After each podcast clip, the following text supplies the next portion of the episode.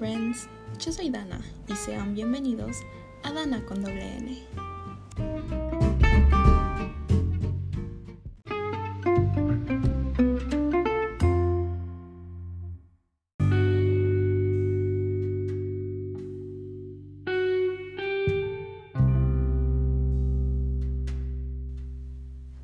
Hola, hola amigos, ¿cómo están? Oigan, pues primeramente yo solo quiero agradecerles a todas las personas que me han apoyado y que se han tomado el tiempo de escuchar y de compartir el primer capítulo de este podcast, que a fin de cuentas es pues una parte de mí que quiero compartirle al mundo. he encontrado apoyo hasta por debajo de las piedras, fíjense, y me siento muy agradecida de verdad con todas las personas que han estado ahí. Y bueno, segundo capítulo ya. No había podido grabar ni nada porque me vine a Estados Unidos y he estado aquí con mi familia y es estar de un lado para el otro y así. Entonces, pues hasta ahorita que he tenido un tiempito de estar en silencio y solita, pues bueno. y bueno, para este segundo capítulo, esta segunda aventura, este segundo chisme, pues me gustaría compartirles algo que incluso sigue siendo tabú para mí, pero poquito a poquito vamos soltándolo y creo que hablar de esto, que es algo que no he hablado con nadie más, pues de algo puede ayudar, de algo puede servir, ¿no? Y bueno, pues cómo comenzar a decírselos. Ahora sí que no tengo un guion, no tengo absolutamente nada, solamente mi experiencia, mi historia, mis sentimientos. Y bueno, cualquier persona que me conoce sabe que yo desde chiquita he sido una niña gordita, que desde chiquita pues sí, mi complexión es gruesa, nunca he sido delgada realmente. Y bueno, yo creo que esto es algo que me ha traído muchos problemas y muchas complicaciones emocionales más que nada. Pues ya saben, desde chiquita, imagínense, yo siete años, ocho años para arriba, y la gente, las viejitas sobre todo, pero la gente que te dice, ay, mi hijita, estás bien bonita, pero te verías más bonita si bajaras de peso. Ay, mi hijita, se te ve mucho la panza, vamos a asumirla. Ya saben, todas esas palabras que son tóxicas, que de alguna manera te oprimen por el hecho de ser como eres. Y eso me ha causado que desde yo pequeña me he hecho muy consciente de cómo me veo. Incluso antes, o sea, ya ven, ustedes ven a los niños y a los niños no les importa cómo van vestidos. Los niños pueden ir vestidos en pijama, pueden estar en calzones. Yo tengo un primito aquí que el otro día no quería ponerse el pantalón y quería andar en calzones. Mírense, fíjense, no le importa.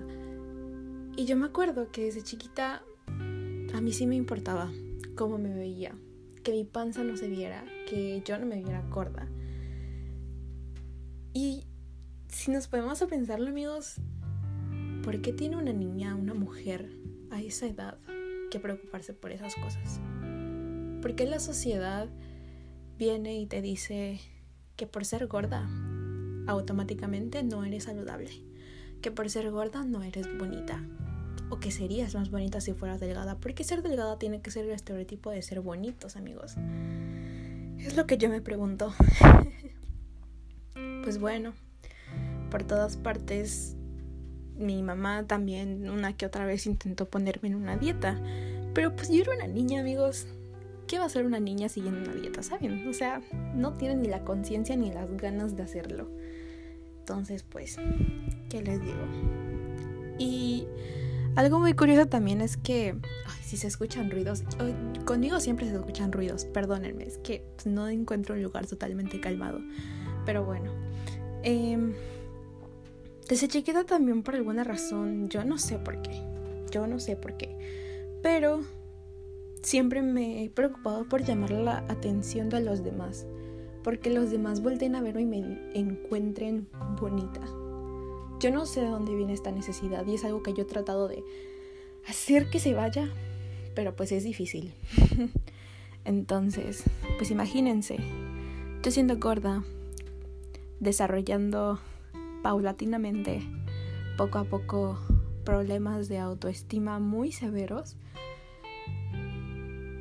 tratando que los demás la encuentren bonita. O sea, no sé, no sé si cachan la ironía de, de quiero que los demás me vean bonita, pero yo me siento fea.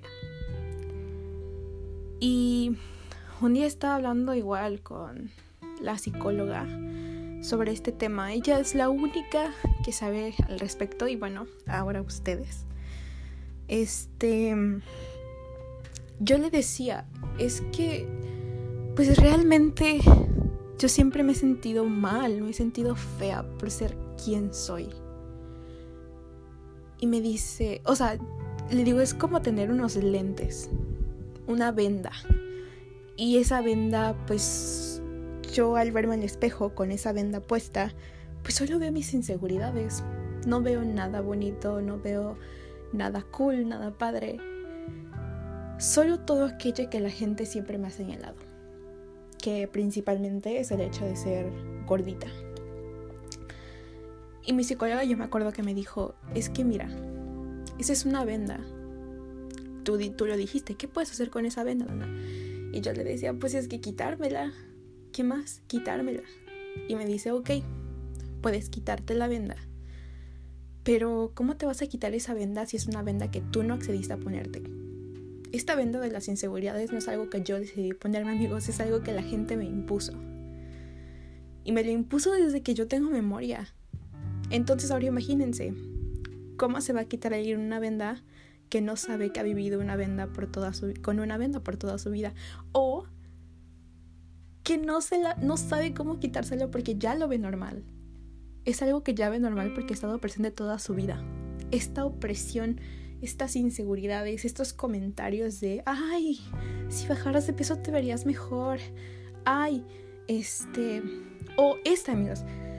Un día fui a visitar a una tía, o la tía, y la tía me dijo de que, ay, Dana, te ves súper delgada, has perdido mil kilos de pesos, te ves muy bien. Y yo me sentí la, la más guau del mundo por lo que me dijo. Y después me puse a pensar, ¿por qué el hecho de decir que alguien te diga, ay, te ves más delgada, es un cumplido? Pero si alguien llega y te dice, te ves más gordita, es algo malo. Porque yo me siento bien cuando alguien me dice, porque yo necesito, incluso a veces lo necesito, que alguien me diga, Dana, te ves más delgada. ¿Por qué? ¿Por qué eso me hace sentir bien? Es algo que todavía no termino de entender. Pero, pues bueno, es parte, es parte de esto. Y bueno, siguiendo contándoles con mi vida, como yo he ido creciendo en este cuerpo que tengo hasta ahora, pues encontrar ropa, ir a comprar ropa, se ha vuelto algo como que en algunos sentidos una tortura. Porque yo voy a las tiendas, veo algo, me lo pruebo y no me queda o no me gusta cómo me queda. Muchas veces me pruebo ropa y me entran unas ganas terribles de llorar porque no me gusta cómo me veo. A veces no me gusta ser yo por el cuerpo que tengo, fíjense. Y la gente diciéndome, este, o haciendo comentarios sobre mi físico, pues tampoco ayuda muchas veces. Hubo una temporada en la que sí bajé de peso, nunca he sido delgada, pero sí bajé de peso. Yo veo las fotos y digo, wow, o sea, ¿por qué no puedo regresar a esas épocas? Pero ¿saben qué? Fíjense que aún en esas épocas yo me acuerdo, creo que era en la secundaria, sí. Pues yo me seguía sintiendo igual. O sea que el hecho de que por más que yo baje de peso, no va a hacer que yo me sienta mejor conmigo misma porque a fin de cuentas me voy a seguir sintiendo la misma Dana. La del cuerpo gordo, la del cuerpo feo, la que no es atractiva. Y esto de sentirme atractiva es algo que creo que solo yo siento porque pues sí ha habido una que otra persona que de pronto pues me encuentra bonita, ¿no? Pero pues este problema con los chicos, sobre todo, siempre he estado presente porque, pues como no soy la amiga bonita, delgada, con rasgos finos, pues me toca ser la chistosa, la que tiene que caer bien de a huevo. Porque si no, de otra manera, no la miran. Me, me ha tocado gente, me han tocado chavos que llegan, saludan a mis amigas y miren, yo soy invisible. Me han tocado chavos que se acercan a mí por el simple hecho de que yo les presente a una de mis amigas. Y eso es, les juro que es de los sentimientos más... Muchas veces después de esos encuentros con estas personas yo regresaba a mi cuarto y me preguntaba, ¿cuándo alguien va a hacer eso por mí? O sea, ¿cuándo alguien se va a acercar a una amiga a decir, oye, me gusta tu amiga, preséntamela? ¿Cuándo alguien me va a mirar? Como todas las demás personas miran a mis amigas, porque les juro que en todos los grupos de amigos que yo he tenido, yo he sido siempre la única, según recuerdo, que ha sido gorda todas mis amigas, todas mis amigas son delgadas, bonitas. Y pues eso también de alguna manera no ayuda. Digo, no por mis amigas, o sea, yo a ellas las quiero muchísimo y las adoro con todo mi corazón, son grandes personas, pero pues no sé. Me toca a mí ahora sí que aguantar vara en eso de ser ignorada. Pues bueno, cuando yo crecí, entré a la prepa. En la prepa, pues yo era más consciente y trataba de hacer algo al respecto sobre mi peso, porque yo tenía esta mentalidad de que para ser saludable yo tenía que bajar de peso. Entonces yo entro a CrossFit y pues me gusta. Nunca, nunca, nunca me ha gustado hacer ejercicio hasta que entré a CrossFit me gusta y me siento bien y todo, ¿no? Y hubo un tiempo, fue la última vez que yo vine a Estados Unidos. Y pues yo seguía haciendo ejercicio, ¿no? Ya no iba a CrossFit, pero yo seguía haciendo ejercicio. Eh, de esos, me descargué una de esas aplicaciones que te ponen los ejercicios, ¿no? De que hacer abdominales y hacer sentadillas y así. Y dije, bueno, como yo no estoy yendo a CrossFit, pues me pongo a hacer ejercicio ahí en el cuarto. Y así, todo bien, ¿no? Pero ¿saben qué pasa? Creo que esa era la época en, en donde yo pesaba más. Y pues me veía muy, muy, muy gordita. Yo creo que gracias a eso, mi abuelita aquí, pues ella pensaba que yo no tenía ningún hábito de hacer ejercicio ni nada, por cómo me veía. Porque yo me acuerdo que ella una vez escuché que estaba hablando con otra tía y decía de que, ay, es que Dana, y que no, no, no hace ejercicio y está gordita y que no sé qué. Y me entró un enojo al escuchar eso. Porque la gente muchas veces te juzga o tiene esos prejuicios de cómo es tu estilo de vida, de cómo son tus hábitos, solo por tu complexión, solo por tu peso. O sea que yo al ser gordita entonces resulta que no hago ejercicio, cuando en verdad sí lo hacía. Y pues es la frustración de entonces qué tengo que hacer para la gente para que la gente sepa que sí me cuido, para que la gente sepa que sí soy saludable, no tengo el, no tengo el cuerpo delgado que debería de tener, porque yo pensaba que ese cuerpo yo debería de tener. No lo tengo. Pero entonces, ¿qué tengo que hacer para que la gente se dé cuenta de que sí le he hecho ganas? pues ya saben, la frustración. Después de este viaje, de ese viaje que hice, pues regresé a México porque pues iba a la prepa y tuve mi primer novio. Fue un error tener ese novio, no por el chico, yo pues saludos, bendiciones a él, o sea, fue una gran persona, pero yo no estaba lista para esa relación porque yo estaba en un punto muy bajo en cuanto a mi autoestima y en cuanto a cómo me veía. Entonces, pues imagínense cómo vas a estar en una relación queriendo y amando a alguien más y no puedes ni siquiera amarte a ti mismo. Hey. Ay, muy difícil. y pues bueno, eh, luego pasa el tiempo, yo duro con ese novio, terminamos y entré a la universidad. Cuando terminé con ese novio y entré a la universidad, yo me acuerdo que pues dije, ok, vamos a ponernos buenísimas. Así, thank you next. Y yo me acuerdo que eran las vacaciones de Semana Santa. y yo me ponía en esas vacaciones a hacer ejercicio, hacía ejercicio tres horas al día, todos los días.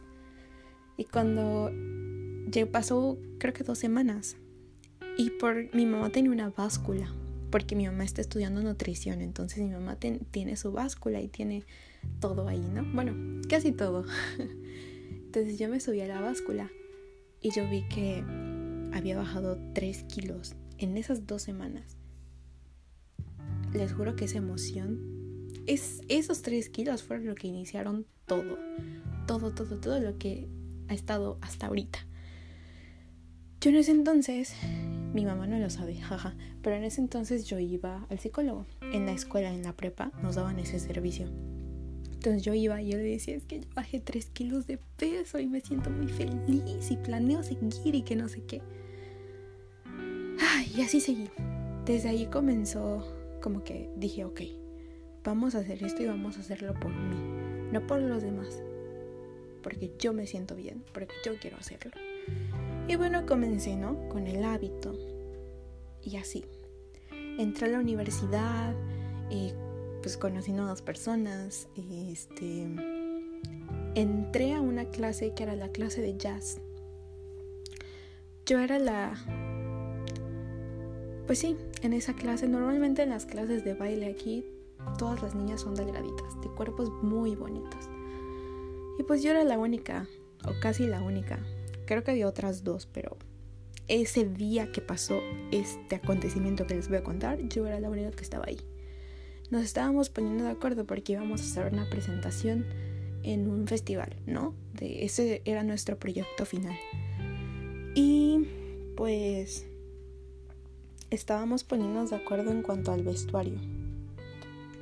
Y una chica dijo, ¿por qué no imprimimos playeras y las hacemos como crop tops. Y todos como de sí, sí, sí. Y la maestra dijo, ¿sabes qué? No, crop tops no. Porque no todas en este cuarto tenemos el cuerpo para crop tops. O no todas en este cuarto este nos atrevemos a usar crop tops. Algo así dijo. Yo era la única en ese cuarto que no era delgada, amigos. Y fue un enojo contra la maestra y una vergüenza porque pues era obvio que estaba hablando, que estaba refiriéndose a mí. Y una vez más ese sentimiento de odio hacia mí por no tener el cuerpo que debería de tener, entre comillas, que toda la gente por mucho tiempo me había dicho que tenía que tener, regresó. Si antes yo me sentía muy feliz en esa clase de jazz, desde ese momento yo ya no, yo ya no quería ni siquiera ir.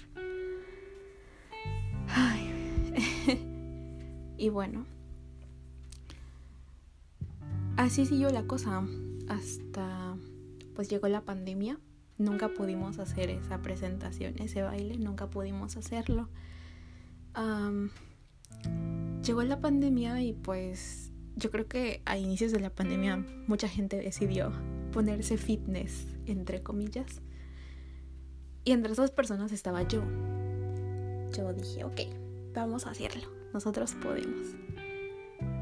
Dicho y hecho, yo me hacía las, las rutinas de ejercicios de Chloe Ting al inicio de la pandemia. Y así, ¿no? Yo comía, comía este, o sea, tiré, cambié muchas cosas que comía por otras y eso me ayudó mucho, ¿no? Entonces yo empecé como que en mi camino de weight loss, de bajar de peso, poquito a poquito, a mi paso, sin ir a un nutriólogo.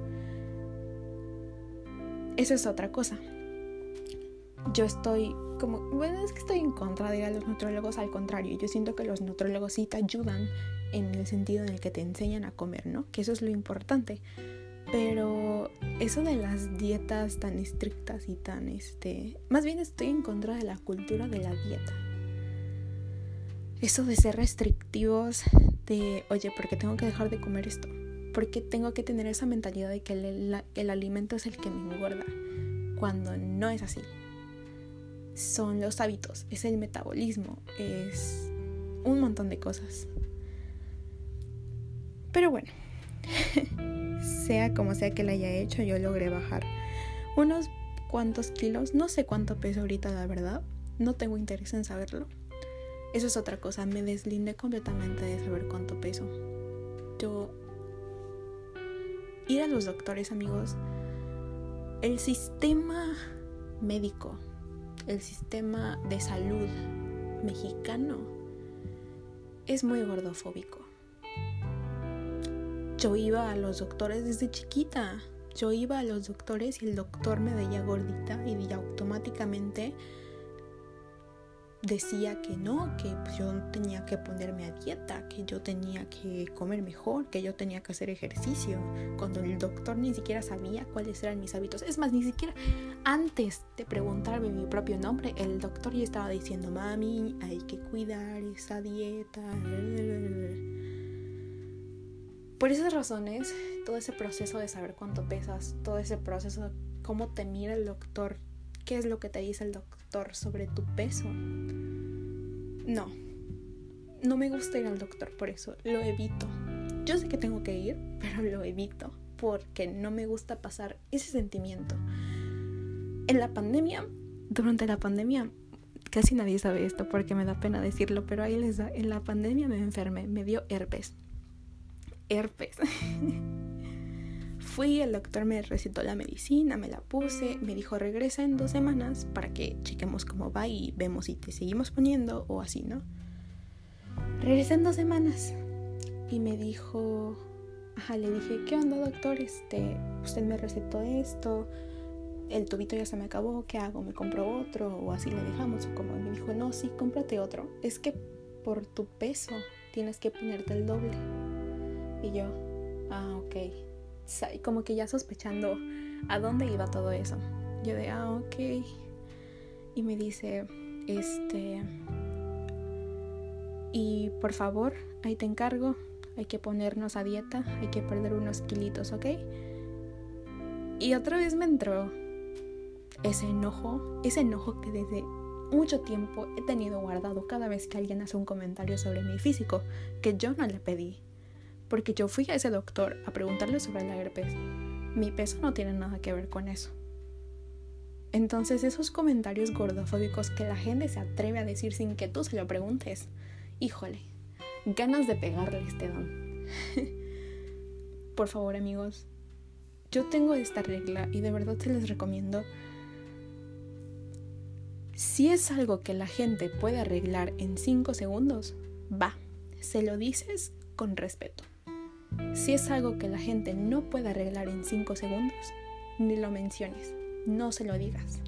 Nada de su peso, nada de cómo le queda la ropa, nada de cómo se ve su color de cabello, nada de nada de su físico. Porque tú no sabes cómo puedes afectar a la otra persona. Tal vez tú lo ves como un comentario súper inocente, pero no sabes si la persona tiene una inseguridad al respecto no sabes si la persona está siendo valiente, saliendo vestida así como para que tú llegues y le digas, oye, es que se te ve mal.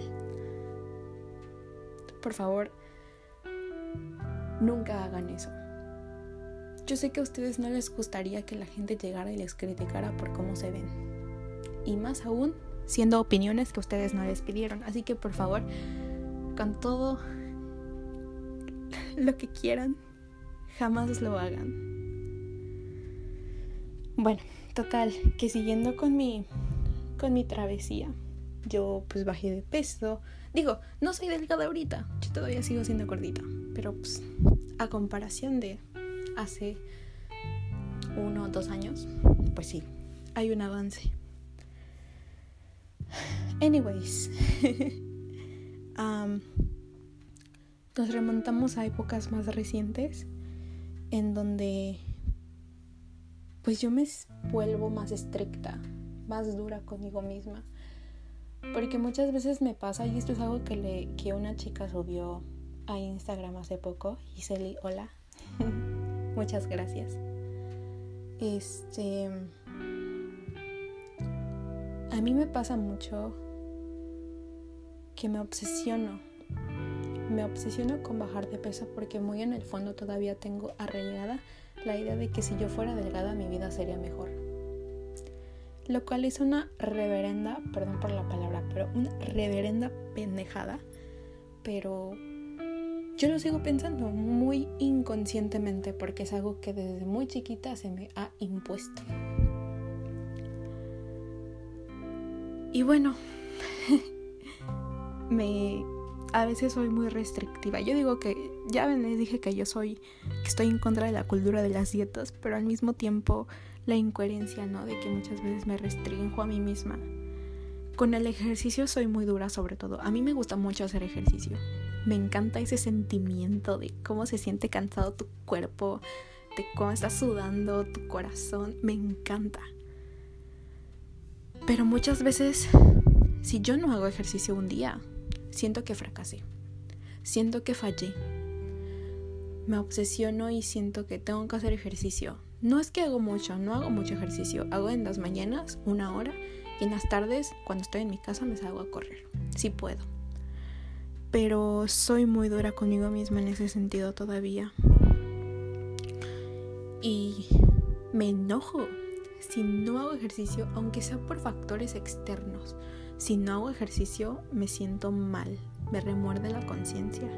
Si como algo que no debí de comer, me culpo, me llega este sentimiento de culpa. Es como vivir en un régimen en donde te imponen y te imponen y te imponen. Y si tú te quieres salir de ese régimen, ¡boom! Hay castigo.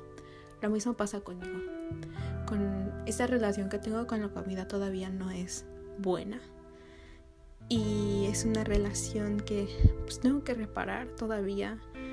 Me falta mucho camino. Este, la gente luego me dice, ay, eres bien mamona, eres bien pesada con la comida, muy melindrosa. No es que sea eso. Es que de verdad me gana el sentimiento de culpa y es un sentimiento que sí necesito evitar. Y bueno, este... Una vez más es algo que se ha venido desarrollando no por mí. O sea, yo he tenido que ver, sí, pero es algo que desde chiquita me han impuesto. Tristemente. y si el otro día fui a casa de mi abuelita allá en Mérida y pues bueno, ellas ya sabían que yo me iba a venir aquí con mis otros abuelitos. Y este, mi abuelita me estaba haciendo una blusa y me dice, ay, sí, te voy a hacer la blusa, este, a ver con cuántos kilos de más regresas. Así me dijo. Y no saben ese sentimiento, eso que sentí de desde entonces me puse a pensar, ¿y qué pasa si subo de peso allá en Estados Unidos? ¿Qué voy a hacer? ¿Voy a fracasar? ¿Debería no ir? ¿Debería quedarme aquí? ¿Qué tengo que hacer? O sea, una vez más la culpa, el remordimiento, la preocupación por mi peso. aquí entre nos. Ay, mis papás se van a enterar. Pero bueno, hay una aplicación en donde conoces gente y pues es mediante fotos. No voy a decir el nombre, ¿ok? Gracias. Pero hay una aplicación que es para conocer gente. Subes, subes fotos, ¿no? Y la gente te da like o no te da like y así. Pero pues obviamente llega un punto en el que estás hablando con las personas por mensaje, pero llega un punto en el que te dicen, ay, vamos a vernos, ¿no? Cuando llego a ese punto muchas veces termino por gostearlos, por dejarles de hablar, porque a veces me da mucha como pena qué tal si llego y se decepcionan de cómo me veo, porque no me veo como en las fotos. ¿Qué pasa si llego y me dicen algo? No sé, muchas inseguridades. Mi psicóloga me dijo, tienes dos opciones o usas el miedo como impulso para superarte a ti misma, o te escondes de él y te quedas chiquita. Así que, pues todavía me da mucho miedo, así que no lo he intentado, pero pues ahí vamos. Así que amigos, ay, este capítulo eh, va a quedar muy largo, yo creo, perdónenme. Pero bueno. Este, esta fue mi historia. Y así como yo, hay muchas mujeres, hay muchas niñas con problemas similares o diferentes, pero a fin de cuentas con problemas. Con inseguridades que nos pone una sociedad gordofóbica, machista, capitalista, que tristemente pues nos oprime porque a fin de cuentas las mujeres somos un producto que se vende, aparentemente. No debería ser así, pero yo espero que podamos las generaciones que vienen luchar para cambiar eso, para romper esos estereotipos de belleza que son absurdos y que son incluso irreales, imposibles de cumplir, que justamente para eso son para el anhelo, la añoranza de querer ser como las modelos en las fotos, pero pues nunca vas a lograr ser así, claro. Y pues así es como toda esta historia. Yo creo que lo que podemos hacer las personas es escuchar las historias de personas como yo, con empatía, sin juzgarlas. Y poder respetar, no opinar sobre cuerpos que no son nuestros. Sean flacos, delgados, altos, bajitos, gordos, como sea. Jamás decir algo. Y bueno, esta es la historia de cómo me vuelvo parte del movimiento que se llama Body Positivity, que está destinado para mujeres gordas este, con discapacidades, eh, transexuales, etc. Así es como me vuelvo también un poco, y esto es como salir del closet, así que, perdónenme, feminista incluso. Y bueno, esta es mi historia que quería compartir y que muchas gracias por escucharla. Y si ustedes tienen alguna historia que quieran compartir conmigo, que quieran compartir con el mundo, están totalmente invitados a hacerla. Compartirte hacia la gente rompe ese estereotipo de que en las redes sociales la vida es perfecta. Y precisamente eso fue lo que me impulsó a hacer esto. Así que muchas gracias. Y bueno, nos vemos en el próximo capítulo de Dana con doble N. Hasta la próxima.